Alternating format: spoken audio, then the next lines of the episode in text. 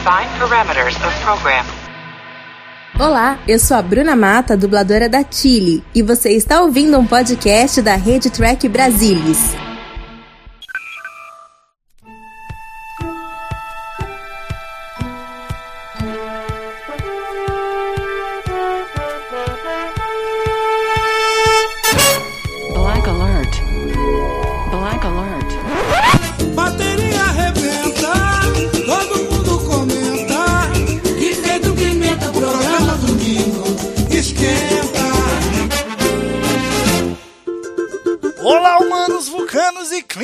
Todo o Brasil! Está começando mais um Black Alert, o seu podcast de Jornada nas Estrelas! Pois é, é o Esquenta, Maína Maal! Tudo bem com você? Tacaraca, tacaraca, tacaraca, tacaraca, tacaraca, tacaraca, tá. Uh!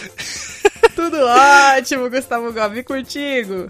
Agora melhor, né? Estamos aqui no meio do Esquenta Lower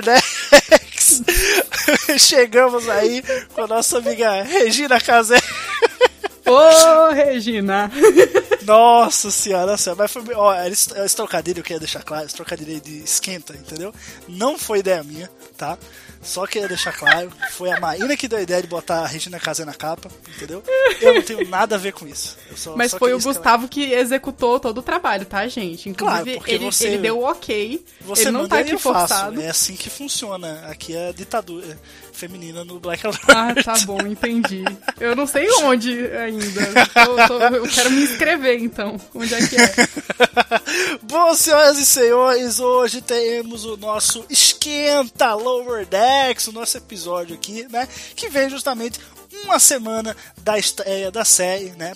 Falta aí poucos dias para a série estrear. E nós vamos aqui falar das nossas expectativas, né? Baseados aí.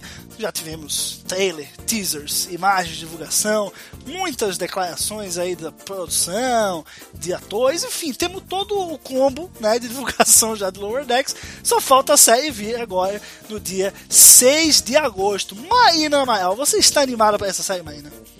Nem um pouco. Realmente, assim, estou muito desempolgada. É o não posso falar. Eu estou muito desempolgada. Porque eu não, não- não achei que você fosse responder. Você está de zoeira? Obviamente, Ah, tá. pois obrigado. estou extremamente animada. Eu só queria dar uma quebrada no clima. Uma Criar tensão, um- entendeu? Entendi. É, entendi. é que nem aqueles títulos de vídeo do YouTube que os caras falam, tipo, é. Pegadinha com a minha avó. Deu muito Trolei. errado. Trolei o, o Gob no Black Alert. Exatamente. E veja só deu no que muito deu. errado. Exatamente. Só que aí não é, sabe? Aí não é. Aí quando você vai. Você abre o vídeo com a expectativa de a avó do cara ter morrido, entendeu? Mas não, na verdade ela só deu um tapão na cabeça dele. É basicamente o que acontece aqui, entendeu? Tudo tudo Então. bem. Vamos- considerar que você não quer me dar um tapão, não é mesmo? E Enfim. talvez eu queira. Pois é, eu, eu, por isso que eu tô falando, vamos considerar que, porque talvez não É. reflita a realidade.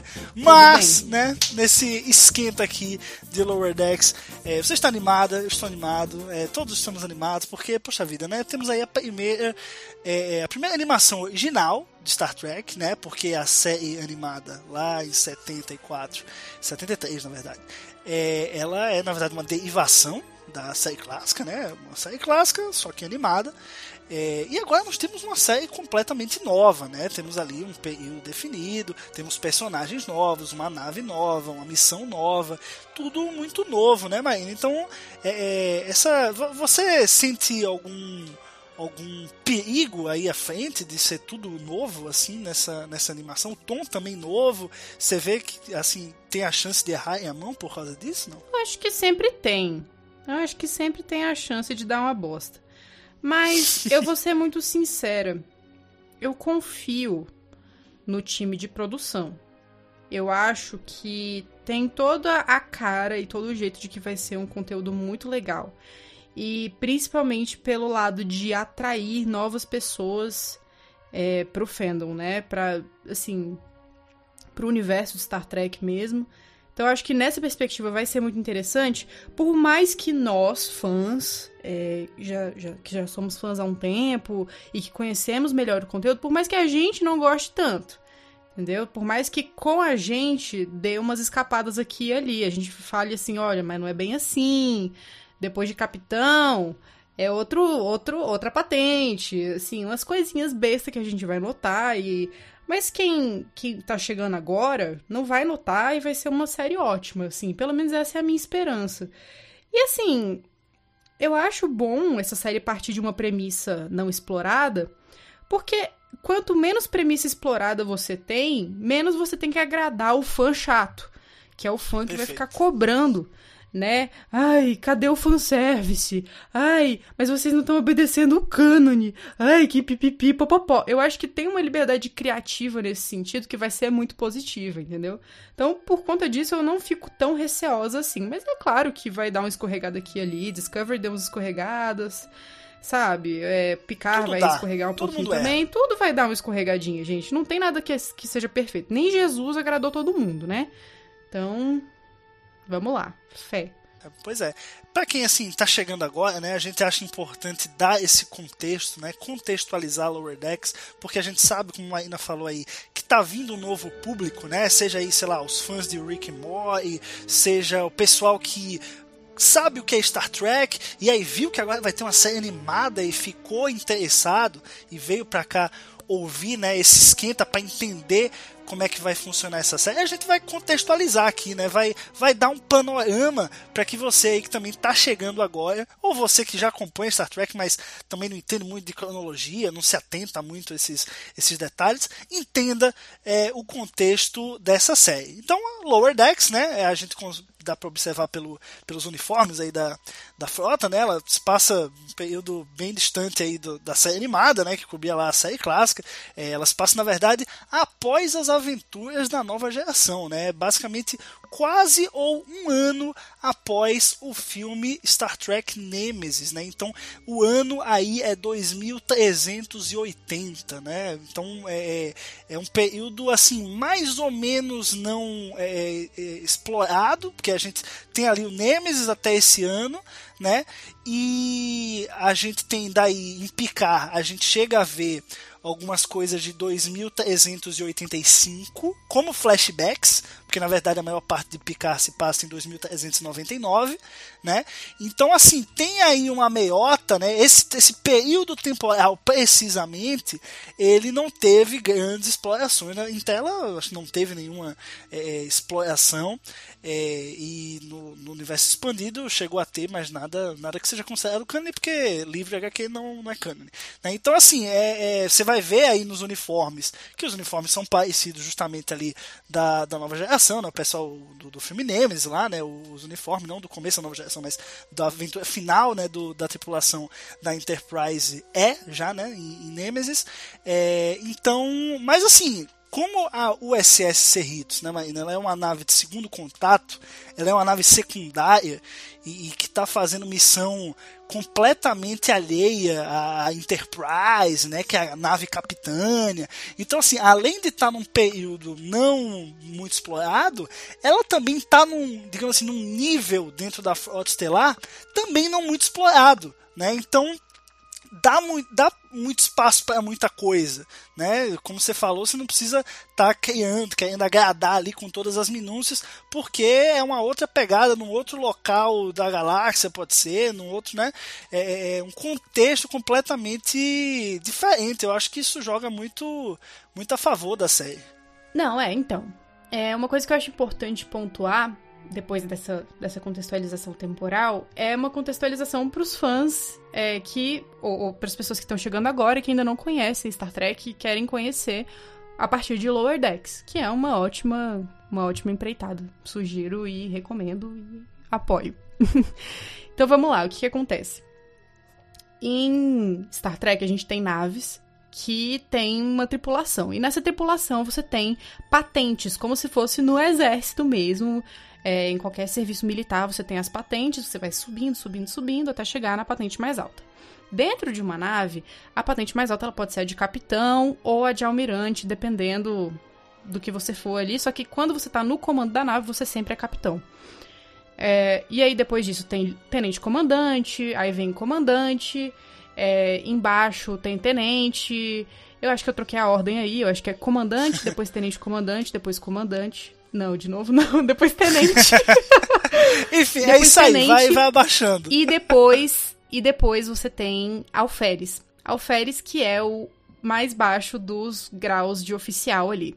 Os cadetes, Então- isso aí é mais baixo, não? Não, o cadete não é oficial. Ainda- Tô falando de oficial. Ah, tá. Ah, tá, ok. tá? É, o, o alferes é o, o grau mais baixo ali. Então, normalmente em Star Trek a gente vê o pessoal na ponte brilhando, sabe? Assim, é o capitão e a equipe da ponte que vai de, de alferes até capitão, sempre. Se- Então, vai ter em Voyager, por exemplo, o alferes Kim, que é o alferes que nunca deixou de ser alferes. Ele nunca foi promovido. Todos os colegas dele foram promovidos, menos ele, mas tudo bem.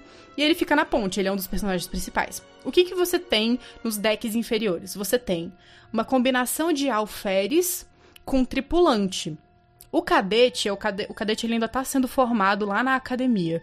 Né? Assim, é como se fosse a graduação dos caras para poder entrar no mercado de trabalho, entendeu? É, tá lá na academia, o cara vai passar e vai se formar enquanto cadete, e quando ele se forma, ele deixa de ser cadete. E ele passa a ocupar um, um- um posto numa nave. E aí, nesses decks inferiores, então, como eu tava falando, você tem uma mistura de tripulantes, que vai, enfim, que em inglês é crewman, então não tem uma, uma especificidade no, na patente dessas pessoas, e você tem os alferes também, que ficam ali é, fazendo trabalho manual, é, operando os postos especificamente, indo para os postos de batalha, postos de engenharia, indo consertar coisa. Então, é, e são literalmente os decks inferiores da nave, são os lugares mais baixos fisicamente, que a ponte fica lá em cima, quanto mais baixo você tiver, mais inferior, entre aspas, é o seu deck. Então esse pessoal trabalha por ali, na- mas na manutenção da nave.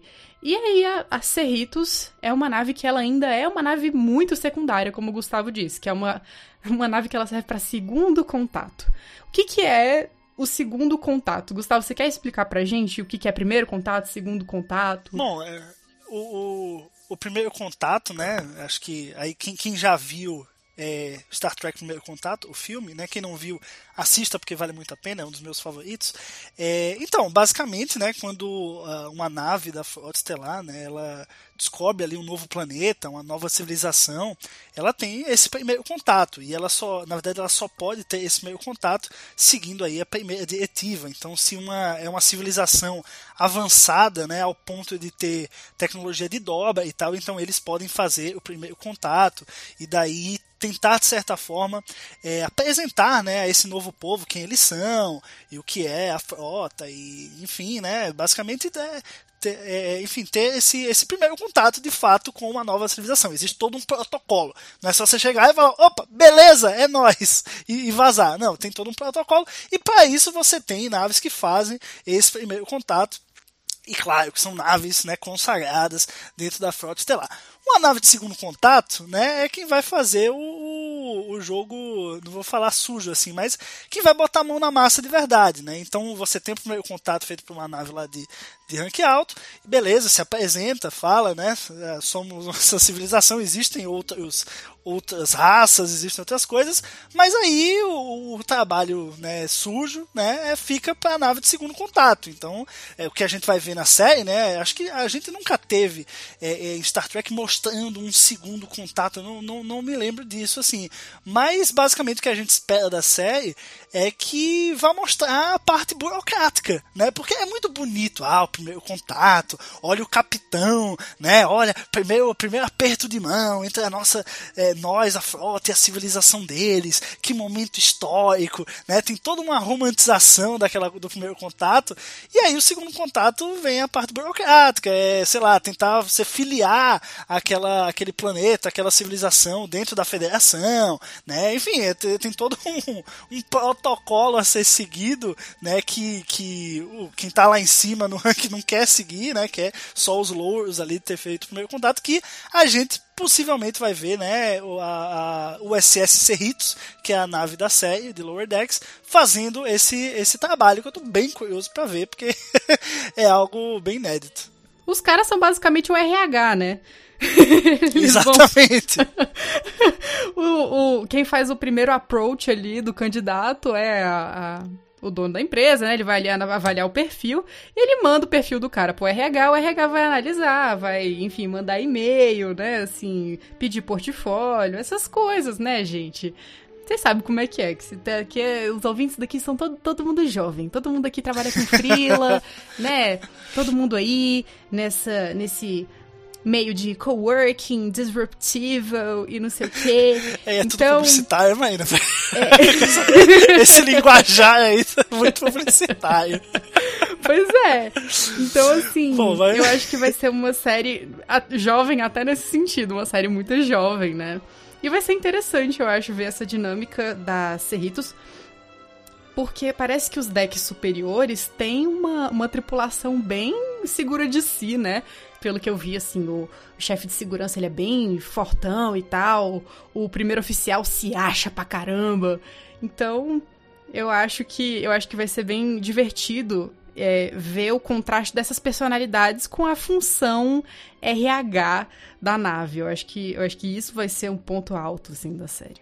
Até porque, pô, pode ter lá capitão, né? O primeiro oficial, enfim. Só que eles ainda, ela ainda, né? A capitã da, da nave, ainda é a capitã de uma nave de segundo contato. Então, assim, no, no- no- a discrepância que a gente espera, né? Entre os decks inferiores e quem tá lá em cima, ela existe, mas ela também não é tão grande, né? Eu acho que quem tá lá em cima é, é, tem uma pompa maior, mas que no fundo sabe que também não é essas coisas todas, né? Nenhum deles é um picar, nenhum deles é, é um kick, né? Eles estão ali, a nave em si, todo mundo é meio fudido, né? e aí quem tá nos decks inferiores é ainda mais, mas tá todo mundo no mesmo, no mesmo barco, assim. Então a gente tem aí é, a capitão, né? A Carol Freeman, que gostei muito da escolha, do visual, bem, bem interessante. Tem é, o Jerry O'Connell como o comandante Jack Ransom, né? O Jerry O'Connell como Jack Ransom, que inclusive, né, Maína, o Jerry O'Connell é casado com a Rebecca Romaine. Sim, eu falei isso no Black Alert passado. Verdade, você falou, eu relembrei, porque quem não ouviu pode estar ouvindo esse, não é mesmo? É, pois é, importante, importante fazer isso. É, temos o Fred Tatashoy como o Tenente Shax, né, que foi esse que a, a Maína falou, né, que é todo bombadão, ele inclusive que é, é bajoriano, achei bem interessante ele lá com um adereçozinho, né. Temos aí a Gillian Vigman, né, a atriz, como a Kaitiana comandante Tana, né, Kaitiana, pessoal que já viu aí essa animada, é aquela raça, né, que parece um gato, né, Cat Kaitiana. Enfim, né? Não precisa explicar muito, meio subentendido. Que é a médica-chefe da, da nave. E o Paul Shear vai fazer aí o tenente-comandante Andy Billups, que é o engenheiro-chefe da nave. Isso aí é quem tá no topo, né? Que não é que interessa, gente, no final das contas, porque eles não são os personagens principais da série. Eu acho que esse que é o sabor legal da série, né? A gente é, é subverter tudo que a gente viu de Star Trek, toda aquela coisa. ah, formal, né? O Picard é quase um humano perfeito, né? Os humanos no, no século é, 24 são todos perfeitos, eles seguem os protocolos, eles fazem a coisa certa a ser feita, né? Quase uns heróis, assim, quase máquinas. E essa série quebra completamente com isso, não só por focar nos personagens secundários que tem uma, um linguajar mais é, cotidiano, que não, não se levam tanto a sério, apesar de que um deles, o Boiler, né? Ele, ele quer ser, ele, ele é muito ambicioso, ele tem uma rigidez porque ele quer virar um capitão um dia, mas os outros personagens eles estão todos num contexto ali que eles não, não se levam muito a sério, eu acho isso muito legal. E a própria linguagem da série, né, antes de entrar nos protagonistas, eu acho que ajuda muito nisso, porque a gente tem aí o, o, o Mike McMahon, né, que é o showrunner dessa série, que ele é simplesmente ex-produtor de Rick and Morty. Né? Então, assim, você já tem, tem o sabor da nova geração, que você sabe que a gente sabe que é pós as aventuras da nova geração, pós Nemesis, e a gente tem um gostinho Rick and Morty aí, criando essa combinação nos trailers uh, e nos clipes a gente já viu que é um ritmo mais frenético, né? É, as piadas muito vêm rápidas e os diálogos são rápidos e os cortes são rápidos, então é, não é o Star Trek clássico que a gente está acostumado ali, todo formal, todo cheio de, de pompa. Mas, indo agora para os protagonistas, né? Como eu falei, a gente tem o Jack Quaid, né? O pessoal que assiste aí The Boys, né? Conhece ele, ele é o personagem principal de The Boys, né? Tudo! Ele faz o alferes Brad Boiler, que eu falei, né? Que é aquele mais rígido, mais ambicioso. Ele quer um dia se tornar um capitão. Inclusive, no trailer, né? De, de Lower Decks, a gente abre o trailer com, com ele lá fazendo um Captain's Log, né? Imitando um Captain's Log. E ele acaba sendo pego aí pela pela Mariner, né, no Flagger, e a cena é muito engraçada.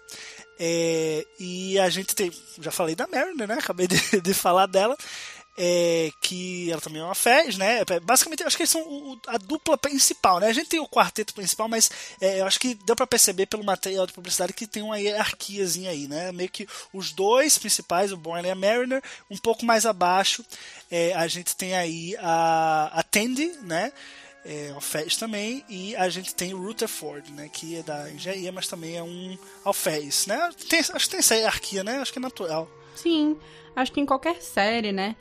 E você tava falando um pouco dessa coisa de mostrar um lado mais imperfeito da, da frota, né? E tudo mais, que antes havia muito esse movimento de mostrar os personagens como heróis e tudo mais.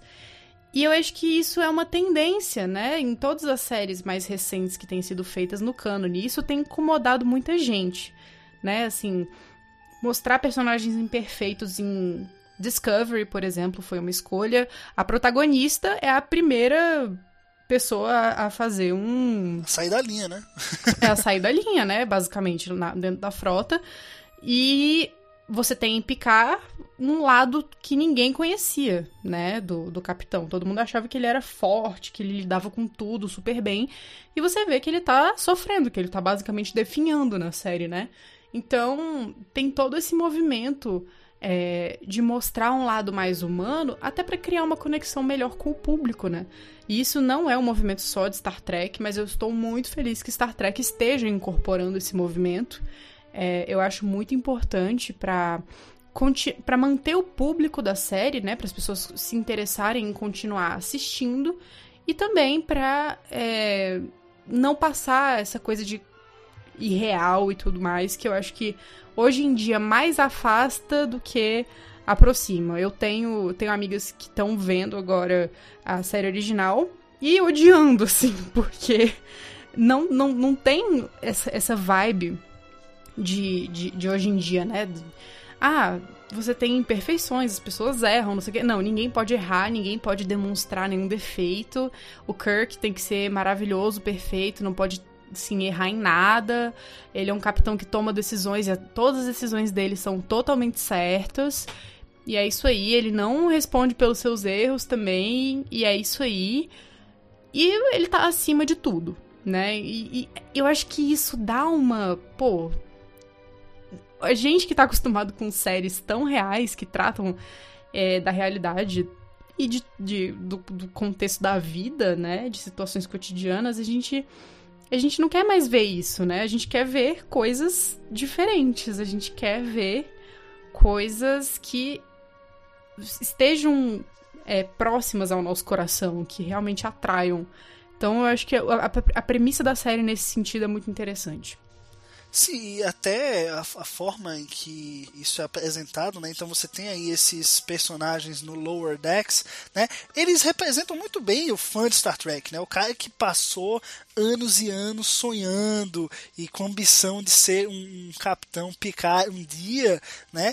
Pô, é tudo que o fã quer ser um Lower Decks, sabe? No começo, assim, ele, ele é um Lower Decks. Ele tá ali vivendo as experiências da nave em que a série se passa, mas ele não é um ninguém, né? Ele tá só observando, que é basicamente o que o pessoal do Lower Decks faz. Claro que ajuda, claro que trabalha, mas assim, quem toma a decisão tá lá na ponte, né? Então eu, eu acho muito legal como que é, tem, tem essa nova linguagem, né? Tempos mais atuais, é, mas que assim é uma linguagem que é certa para sair. Não é simplesmente ah, vamos fazer porque queremos, né? Mas vamos fazer porque encaixa, porque é, tem que ser assim. Se a gente quer mostrar uma série desse tipo, tem que ser assim. A gente tem que. Se a gente quer projetar o fã na tela, os personagens não podem ser perfeitos. Porque o fã não é perfeito. Nós não somos seres humanos perfeitos. Né? Então, é, se tem uma série que tem que trazer personagens principais imperfeitos e que trocam piada e que erram toda hora e que, enfim,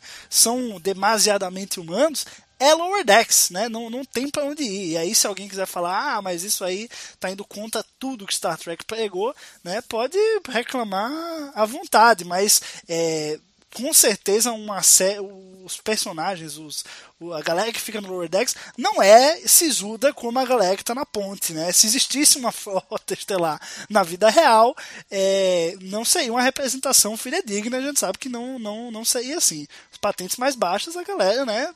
claro, tem suas ambições, mas é um ambiente completamente diferente. Então, eu acho muito importante. Eu acho muito importante porque você quebra o clima. É, é que a galera hoje em dia ia achar chato para Star Trek, né? Você quebra esse clima, atrai mais gente, você cria uma identificação do fã, você cria uma identificação do não fã, é, então todo mundo está ganhando. Só não quem é chato e quer que tudo que seja produzido hoje seja igual a como foi produzido nos anos 60 e 70, né? Então, Amém. não dá. Pois é, não dá. Amém. Marina, outra, outro aspecto né, que a gente tem que lembrar aqui, a gente vai estar tá entrando aí nas próximas semanas numa maratona de 23 semanas, com sem parar, com novos episódios exclusivos Star Trek. Eu acho que é interessante nesse esquenta a gente também falar um pouco sobre o momento de Star Trek, o momento que vive a saga agora com a chegada de Lower Decks. Lembrando que, gente, é, a gente em 2020, ao final de 2020, vai ter tido três, tempo, três séries diferentes de Star Trek. Teve Picard no começo do ano, vai ter Lower Decks agora no começo, vai ter Discovery é, em outubro, indo até janeiro de 2021. Então, assim, a, a, última vez que a gente viu algo parecido em Star Trek foi em 94, 95. Sabe? Você ter três séries, assim, engatadas, que foi quando, justamente, teve a sétima temporada da nova geração, né? E aí você teve, ao mesmo tempo, a segunda temporada de Deep Space Nine, e daí você acabou a nova geração e abriu espaço para a primeira temporada de Voyager, né? Isso tudo aí rolou num período 365 dias, né? Mais ou menos ali um ano. Que é o que a gente tá vivendo agora, é uma nova, nova era de ouro. Eu acho que a gente precisa mencionar isso aí. Com certeza. E, cara, que tempo para estar vivo, né? Que época para estar vivo, porque nossa, eu confesso que eu poucas vezes na vida me considerei fã de alguma coisa, sabe? De verdade, assim. E eu acho que hoje em dia eu posso me considerar fã de Star Trek. Eu acho que eu. Acho que minha filha, eu você, e você. Por favor. É, Olha o que fazemos eu... aqui há 52 Exatamente. programas, entendeu? Exatamente. Eu e você, a gente, a gente se dedica a isso e a gente tem um conhecimento bom e, gente, e o mais importante de tudo é que a gente gosta muito. Né? A gente faz porque a gente gosta. É, então, pra gente é uma satisfação absurda, né? Pra gente é muito bom ter esse tanto de conteúdo e poder falar desse conteúdo, poder concatenar esse conteúdo com as nossas vidas, poder conhecer pessoas novas por meio desse conteúdo, é, poder ver que as coisas elas não ficam, não ficaram paradas lá nos anos 60, que as coisas elas vêm evoluindo, elas vêm evoluindo numa velocidade enorme. A, a Discovery deu alguns saltos com certeza, a partir de Enterprise, assim como Picard deu alguns saltos a partir de Discovery. E é muito bom ver essa evolução da série é, nesse período em que a gente está vivendo agora, né? Então, é algo que com certeza eu vou, vou, assim, fazer inveja nos meus netos, se eles se interessarem por Star Trek. Eu vou falar, olha, eu tive a oportunidade de ver em primeira mão os lançamentos de Discovery, os lançamentos de Picard, os lançamentos de Lower Decks e de mais N séries que estão aí para ser produzidas. Então, assim, é realmente muito. É uma satisfação absurda estar tá vivendo esse momento como fã. É, para nós dois, né? Não só para mim, mas, mas para nós dois. Não só como produtores de conteúdo no tema, mas também como pessoas que amam de Star Trek de coração. É, assim, de fato, se o pessoal né, em Deus aí a chamada Era Berma, né, dos anos 90.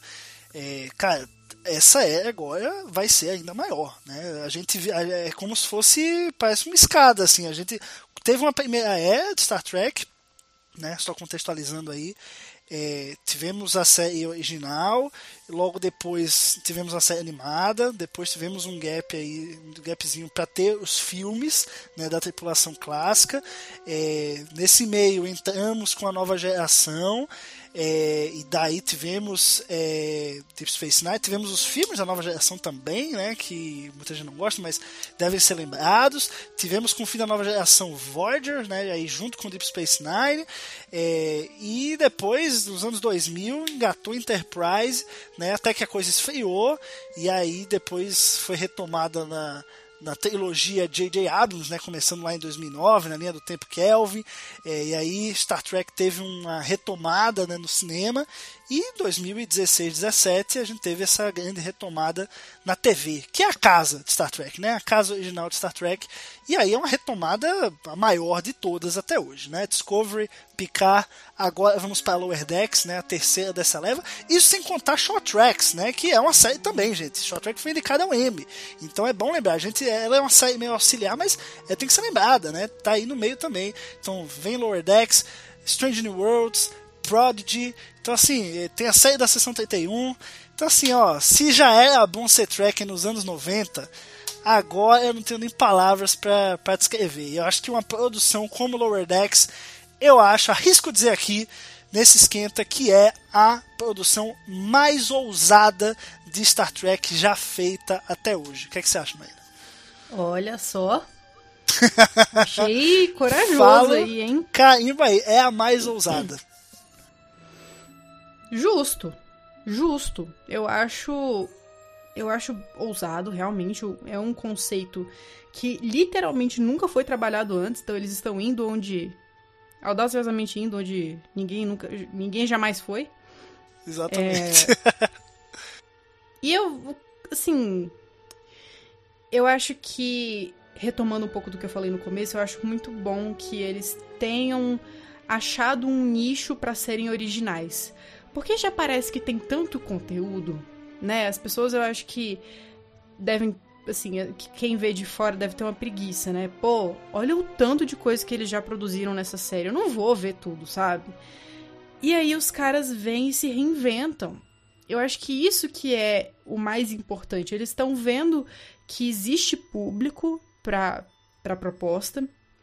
É uma proposta que vai conseguir engrandecer a série, que vai conseguir adicionar coisas, é, elementos importantes e momentos é, é, marcantes para a franquia.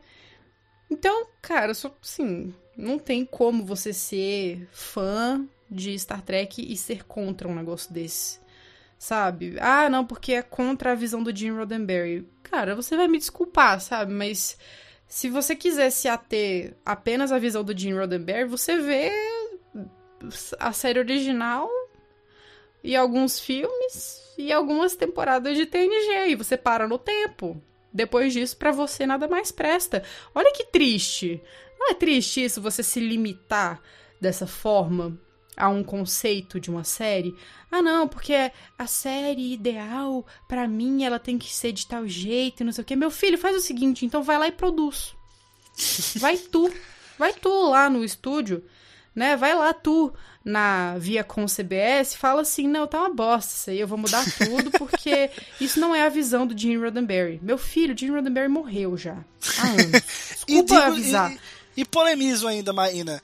O melhor de Star Trek não foi feito por Gene Roddenberry. Concordo. Valeu. Concordo. eu não, eu, eu, eu não, eu não, eu- sabe por que, que eu concordo? Porque o Roddenberry, ele teve Porque uma você é visão... fã de Voyager. Também. É, mas eu acho que o, o, o Roddenberry, ele teve uma visão, ele executou o que ele pôde dessa visão, e tiveram coisas dessa visão que ele teve que ficaram de fora. E depois que ele morreu, é que algumas dessas coisas puderam vir à tona. Né? Uma mulher capitã, por exemplo. Ele queria já, desde, desde o piloto da série original, ele queria uma mulher na ponte, né? Uma mulher como se, é, primeiro oficial. Então, isso só veio se tornar verdade muitos e muitos anos depois. É, e tinha coisas que simplesmente não era possível na época dele. Mas se ele tivesse vivo hoje em dia, quem, quem sabe, né, o tipo de conteúdo que ele poderia alçar, né, assim, as, as grandes conquistas que ele poderia ter ainda mais é, no audiovisual. Ele realmente foi uma figura muito importante para Star Trek, mas é importante também lembrar que Star Trek é um fruto do seu tempo. E vai continuar sendo, assim como toda a produção audiovisual. Não tem como você descontextualizar o audiovisual da cultura em que ele está inserido, né? Então, é, eu acho muito limitador essa visão de que, ai, não, mas isso não é a visão do Gene Roddenberry. Como é que tu sabe? Tu era amigo pessoal dele? Não, e toda toda a série, ela tem, elas têm influências do, como você falou, um produto de sua época. A série original bebeu de muitas fontes, é, série animada bebeu de muitas fontes, os filmes beberam de muitas fontes, é, nova geração bebeu, sabe, tudo bebeu um pouco do que existia na época. Eu acho que para mim um dos maiores exemplos disso é Enterprise. Enterprise tem toda a estética dos anos 2000 ali, parece que tá impregnada em Enterprise, né? O negócio assim tem, e é nossa, horrível. é, né, assim, eu, eu, eu me, me, traz um aspecto de infância, porque minha infância foi nos anos 2000. Então eu curto, entendeu? Mas é, é ali, gente, você não, você não consegue ver um, uma coisa moderna Enterprise. Tem aquele, aquele cheirinho de anos 2000 que não, não deixa passar. Assim como a gente vai, sei lá, daqui a a 40 anos, daqui a 20 anos, a gente vai estar, tá, puta, Lower Deck, sabe? Puta, um negócio super do seu tempo, porque na época tava bombando as animações, a Rick and Morty e, e Solar Opposite, sabe? E tava bombando aquilo e fizeram, e foi bom, né? E, e, é isso, gente, é isso, é tudo fruto da sua época e tudo é pra ser consumido agora. A gente, a gente tá vivendo isso, então pra quem reclamar, a gente tá na época. Então vamos curtir, porque Lower Decks promete muito, promete, como eu falei, né? Série mais ousada aí já feita de Star Trek, né? Porque o lema é ousadia e alegria. Minha nossa senhora. Não, agora a gente vai ter que acabar esse programa, tá, Começamos, gente? começamos com esquenta, bom. o pagodinho, vamos terminar com o pagodinho também, é ousadia e alegria. Pois Valeu, é. galera. Foi muito bom conversar com vocês hoje. Obrigada por ouvir o podcast, tá? A gente se encontra nas redes sociais do TV, a gente se encontra no site do Trek Brasilis e até a próxima. Valeu, galera. Tchau, tchau. tchau, tchau.